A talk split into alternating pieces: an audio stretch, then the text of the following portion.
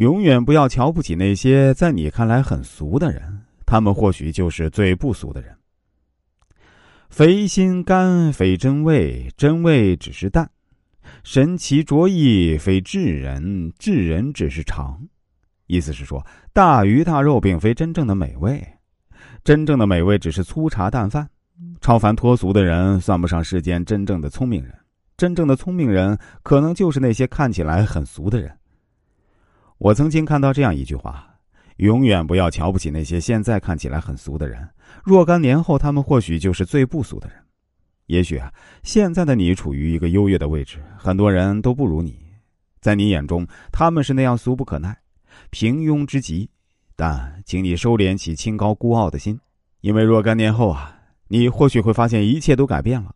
那些看起来很俗的人，个个都成了大人物，而自己很可能还在原地踏步。这绝对会是心里的一种刺激。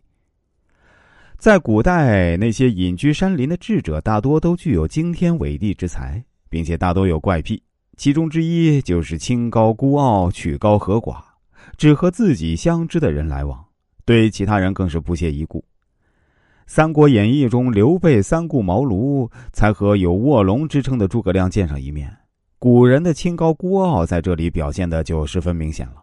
另外，著名诗人陶渊明曾用菊花表现自己的清高孤傲。这是因为他隐居深山，不和官宦同流合污。不过到了现代啊，智者的清高孤傲早被打击的七零八落了。因为在当今社会，想找几个有能力，甚至在某些方面是天才的人，根本不费什么事儿。当大家都是能人的时候，就不要奢求自己还能清高孤傲起来。才华横溢而又年轻帅气的成功人士大有人在。所以啊，如果你是个才华横溢的人，就不要以自己那点微不足道的本钱孤高自傲了，因为这可能正是你失败的原因。